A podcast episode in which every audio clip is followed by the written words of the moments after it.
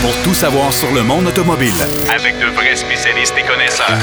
Bienvenue à Derrière le volant.net Avec Jacques DM. Bienvenue à votre émission Derrière le volant. J'espère que vous avez passé une belle semaine. Euh, ouais, on en a eu pas mal de neige. Hein? On fait du rattrapage en quantité de neige, en tout cas particulièrement au Québec. Là, c'est euh, assez spécial. Euh, moi, je suis un résident de la région de Trois-Rivières et je peux vous dire qu'on commence à, retrouver euh, les volumes de neige d'antan. Euh, et ça, on va en parler aujourd'hui justement avec, euh, avec Pierrot Fakin. On va en parler aussi avec Denis Duquet, les, les aléas de l'hiver avec euh, versus euh, l'automobile. Marc Bouchard va nous présenter l'essai du Subaru Ascent, euh, ce- cette espèce de multisegment ou utilitaire de Subaru.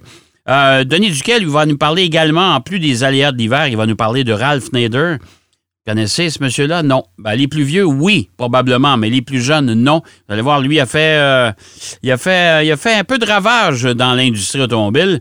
Mais d'entrée de jeu, on va parler de voitures d'exception, bien sûr, de design, et on va parler aussi de technologie avec Pierrot Fakin. Salut, mon cher Pierrot. Oui, mes hommages, Monsieur DS. Bon, écoute, euh, dans un premier temps, Aston Martin va nous présenter une version euh, encore plus puissante de son utilitaire, le DBX. Oui, Jacques, la date à retenir, c'est le 1er février, euh, qui est un mardi, si je ne me trompe pas. 1er février 2022, l'Aston Martin qui nous titille avec un, un petit teaser, un petit vidéo qui ne dure que 13 secondes. Où, écoute, comme d'habitude, on voit pas nécessairement la forme finale du véhicule, mais quelques détails. Et des détails ont l'air très, très beaux parce qu'on on voit des bouts de fibre de carbone, des roues avec un genre de couleur euh, vert, euh, vert insecte un peu. Là, tu sais, il y a des, affaires assez éclatantes. Et là, on parle que Aston Martin vise ni plus ni moins euh, le, le- le haut du, du, du peloton en, en ce qui a trait aux euh, chevaux vapeur que ce véhicule-là va avoir. Parce que présentement, dans le haut du, de, la pyramide, il y a la Porsche Cayenne Turbo S qui Ouais. a 6 670 chevaux. C'est, Et moi, je vais dire, puis je vais dire, c'est puissant. euh, moi, je l'ai déjà roulé, ce véhicule-là, puis euh, aïe aïe. Oui, oui. Oui, oui, exactement. Ouais. C'est, Ouais. énorme. Là. Mais là, on parle de dépasser ça. Donc, j'ai hâte de voir le 1er février que ça va donner. Euh, au début, ça devait être un moteur V8, V12, c'est-à-dire, mais on va aller plutôt vers un V8 euh, probablement AMG biturbo qui est utilisé présentement par euh, le groupe Mercedes, évidemment. Là. Ouais. On connaît ça. Et il y, avait même des spéculations qu'on irait chercher le moteur de la GT de Black Series là, de, de Mercedes, là, Ouais. qui lui développait la modique somme de 720 chevaux, mais je pense pas qu'on va aller jusque-là. Ça, c'est quand même énorme. Alors, j'ai bien hâte de voir qu'est-ce que Aston Martin va nous euh, présenter le 1er février. On va suivre ça, évidemment, pour euh, tous nos auditeurs. Mais euh, il y a beaucoup de gens qui attendent euh, avec impatience la présentation Ouais. de DBX. Euh, on l'a baptisé "-S" pour l'instant, mais peut-être qu'il va avoir Ouais. un autre acronyme. Mais on va, écoute, euh, c'est, euh, c'est euh, la guerre de puissance dans les constructeurs haut de gamme dans, avec Ah, leur ben. utilitaire, là.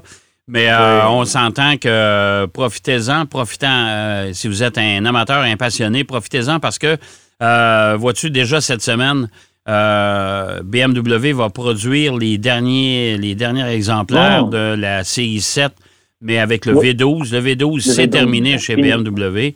Euh, Oui. Puis là, on va, là, on va continuer à, à, à- à tasser tout ça éventuellement parce que, bon, évidemment, la voiture électrique prend toute la place, alors euh, on devra... Effectivement. ouais. Alors, Les, les moteurs à combustion, Ouais. ça s'en va vers la ou en tout cas une série beaucoup plus limitée, ça c'est Ouais. sûr. Écoute, euh, je suis content que tu parles de le- ton prochain sujet, que tu parles de cette voiture-là. Le 28 Mhm. décembre dernier, j'avais écrit un petit papier, Ben oui. un petit article Ben très oui. court, mais avec euh, des photos euh, Mhm. de la, je sais pas si je la prononce bien, la Cizetta Moroder. Ça se peut-tu? Oh, très très bon, Jean. Ah, OK. Wow, Bon, la- doué, t'es doué. Bon, là, là, là, faut expliquer ce que c'est. Cette voiture-là, moi, je, écoutez, le titre de l'article, si vous allez sur derrière-le-volant.net, c'est l'américaine.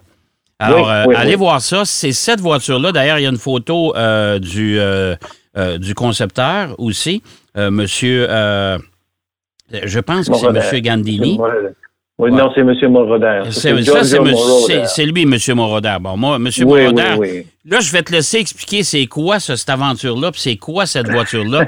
Comme je te dis, ça ressemble tellement à une Lamborghini Diablo de l'époque, Ben oui. mais ben avec des modifications euh, maison. Euh, oui. mon cher.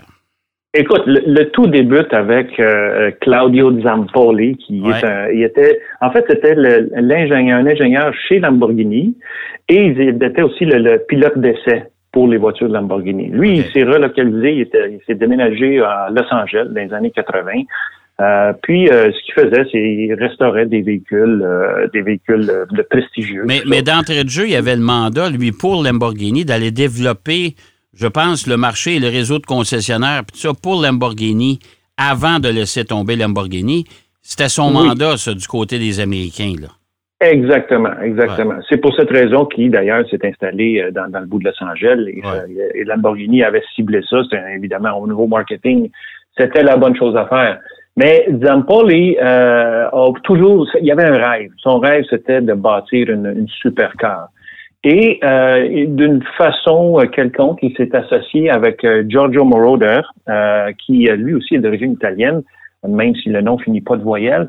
Mais Giorgio Moroder, pour les, amateurs de musique et de ceux qui ont vécu l'époque disco, euh, c'est vraiment le roi de la disco. Giorgio Moroder est reconnu pour avoir collaboré avec Donna Summer. Il a, il a créé des hits absolument incroyables. Ouais. Et ouais. même lui, lui, beaucoup lui attribuent le début du- de la musique techno. Alors, c'était un avant-gardiste. Il vient d'une famille d'artistes et de sculpteurs. Euh, Alors, il a toujours été là-dedans. Et ces deux-là se sont associés pour créer une supercar qui est la, euh, si on veut, la Cizeta, c'est les deux initiales de Claudio Zampoli, parce qu'en italien, C c'est Ci, Z c'est Zeta. Et euh, Cizeta Moroder, c'est le seul exemplaire de cette voiture-là. Ouais, avec avec, avec l'indication Moroder à l'arrière, ouais, c'est la seule. Exactement. Ouais. C'est le seul qui est, parce que des Cizeta V16T, il y en existe, mais le Cizeta Moroder V16T. Mais, et- mais il y en existe, mais euh, essayez d'y trouver parce que, écoutez, euh, Chisetta, là, ils en ont fabriqué, incluant la Moroder, là, ils en ont fabriqué huit. Alors, Ouais, ça fait pas beaucoup, hein? Non, non, c'est pas beaucoup, c'est pas beaucoup. Et la raison pour laquelle on en parle, c'est que prochainement, le 27 janvier, cette voiture-là va être mise à l'encan euh, chez Sotheby's en Arizona. Donc, on parle d'une voiture, euh, évidemment, en 1988. Euh, c'est une voiture qui a un pedigree assez spécial. Elle n'a même pas de numéro d'identification parce que c'était une voiture prototype et qui a été présentée au Salon de l'Auto de Genève à l'époque. Euh, et, et c'est vraiment une voiture qui est vraiment un peu particulière. Je trouve l'arrière est extrêmement long. Euh, Ouais. Et c'est un moteur V16, pas un V12, un V16. Ah, ouais, ouais, ouais. Bon. ouais, c'est- ouais. V16T parce que T, il était monté transversalement, donc de gauche à droite à l'arrière de la voiture. Euh, et Jay Leno, qui euh, les gens connaissent très bien, les amateurs de voitures, Jay Leno euh, a rencontré euh, Giorgio Moroder, justement, pour parler de cette voiture-là et de l'historique, comment cette voiture-là euh, a, vu le jour et comment elle était, euh, en quelles conditions. Et il lui a suggéré d'aller la faire restaurer euh, chez euh, Canepa. Euh, Bruce Canepa, qui est un grand restaurateur de voitures anciennes qui se trouve à Scotts Valley en Californie, euh, a euh, travaillé sur la voiture pour la remettre en ordre pour rouler sur la route. Il a fait quelques modifications et on sait là que euh, cette voiture-là va aller chercher, selon Sotheby's, entre 900 000 et 1,2 million US. Oh, mais d'après moi, ça va être en haut de ça. Écoute, la, la- Moi, voiture que- est unique, là. Un, on s'entend. Il y en a, Très unique. Une, une Marauder, il y en a une. C'est Oui, tout. oui. Euh, les autres, euh, Chisetta, il y, y en- y a sept à part ça. Alors, tu sais, déjà en partant, et euh, chez toi, on ne sait pas qui sont propriétaires des sept autres, là, mais euh, Euh, c'est, une voiture qui est assez, qui est assez unique et qui est quand même.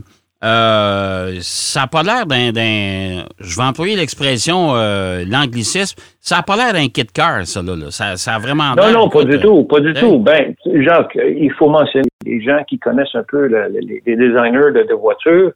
Euh, C'était Marcello Gandini qui a fait la Miura, la fameuse Miura, et bien d'autres modèles.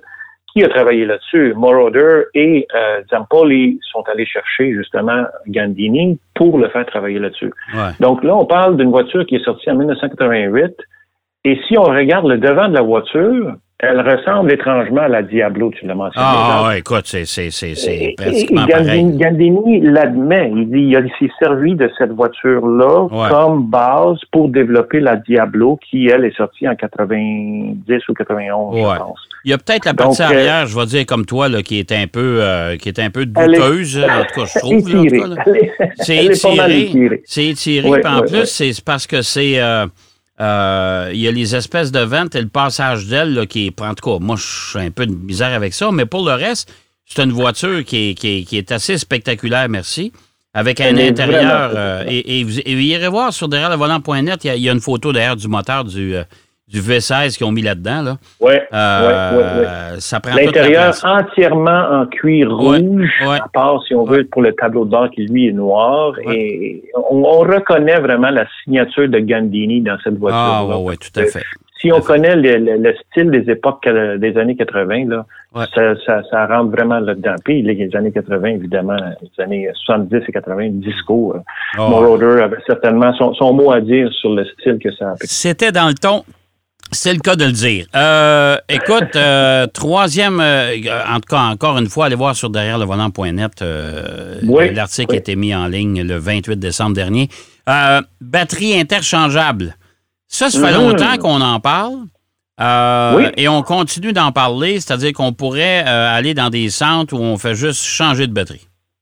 Exactement, exactement. Et, et d'ailleurs, Jacques, Tesla, euh, juste une petite parenthèse, Tesla euh, était parti avec cette idée-là quand ils ont créé les, les premiers modèles de voitures électriques, là, de, de interchanger les batteries en- au lieu d'avoir des bornes de recharge. De toute façon, Ouais. il n'y en existait pas des bornes de recharge. Je cherchais ça chez vous à l'époque. tu sais. Oui.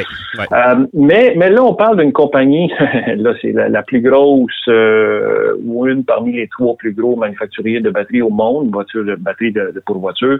C'est CATL, qui est une compagnie chinoise. Et là, on parle d'une euh, une station de batterie interchangeable. Euh, et euh, ce que euh, cette station-là va permettre de faire, c'est d'embarquer ou débarquer ou de substituer, si on veut, des blocs batteries. Euh, ils se sont, ils ont créé une, une compagnie qui s'appelle EV Go, donc c'est EV on the go. Et, et il va- ces batteries-là sont compatibles ou vont être compatibles avec 80% des voitures électriques euh, produites actuellement. Euh, et c'est drôle parce que la photo qu'il montre euh, là-dessus, ça, ça vient de Green Car Reports. Euh, il appelle ça le Choco Seb. Ça a l'air de trois euh, palettes de chocolat, si on veut. là Ouais. euh, collés ensemble. Et chaque batterie, chaque, chaque bloc Ouais. représente à peu près 200 kilomètres. Donc, Jacques, tu sais comme moi, aujourd'hui, on achète une voiture électrique. On a tous des, les- le, le range anxiety, comme on dit, hein, la, la, la, la peur, de l'autonomie. Ah, ouais. ouais, Euh, ouais. Et, et- et le, et le problème, c'est qu'on paye beaucoup trop cher pour ce que nous- ce qu'on utilise. Parce que normalement, les 500-600 km, une, euh, 500 km, 400, mettons, qu'une qu'une batterie électrique nous, nous, nous procure, euh, on l'utilise pas à tous les jours. Donc, cette proposition-là, elle est très intéressante de, son- de ce point de vue-là, c'est que si on veut euh, juste utiliser euh, à peu près 200 km, on embarque juste un de ces, deux, ces, ces, ces blocs-là. Ça vient en bloc de trois, si on veut. OK. Alors, chaque bloc, comme je dis, représente 200 km. Si on a besoin de faire un voyage un peu plus euh, long, ben là, on embarque deux ou trois blocs, aller jusqu'à 600 km d'autonomie. Ces blocs-là sont loués. C'est une location. Ce n'est pas un achat. Alors, vous pouvez décider euh, de juste louer ce que vous avez besoin. Euh, et l'échange se fait en dedans d'une minute. Donc, c'est quand même rapide. l'espace d'une minute? Oh boy. une minute. Une minute. Il y a une vidéo qui montre très, très bien comment la voiture rentre, elle se fait soulever, on vient en dessous avec... euh, C'est tout automatisé, là. Parce que tout ça, en plus, est relié entre la voiture et la station de recharge via intelligence artificielle. Euh, on sait qu'on arrive, probablement que ça va être via carte de crédit, des choses comme ça. Mhm. Et, et tu sais, NIO a déjà développé cette technologie-là. Ouais. Alors là, si CATL s'en- s'embarque là-dedans, c'est sûr qu'on va en avoir euh, aux États-Unis certainement, mais là, il commence avec la Chine. J'ai bien hâte de voir à quel, à quel point euh, ça va se développer parce que c'est une solution de rechange rapide, Ouais. efficace, et Ouais. ceci veut dire que les voitures électriques vont se vendre moins cher. Dans le sens que tu n'auras pas besoin d'acheter la grosse batterie avec ta, ta voiture. Fait que tu vas acheter la voiture. Écoute, ça devient un peu, Jacques, imagine un peu comme des outils euh, qu'on. Ben, dans le fond, c'est que tu vas acheter une, une- une voiture, tu vas la payer deux fois moins cher. Euh, Oui. Tu vas avoir une batterie de base.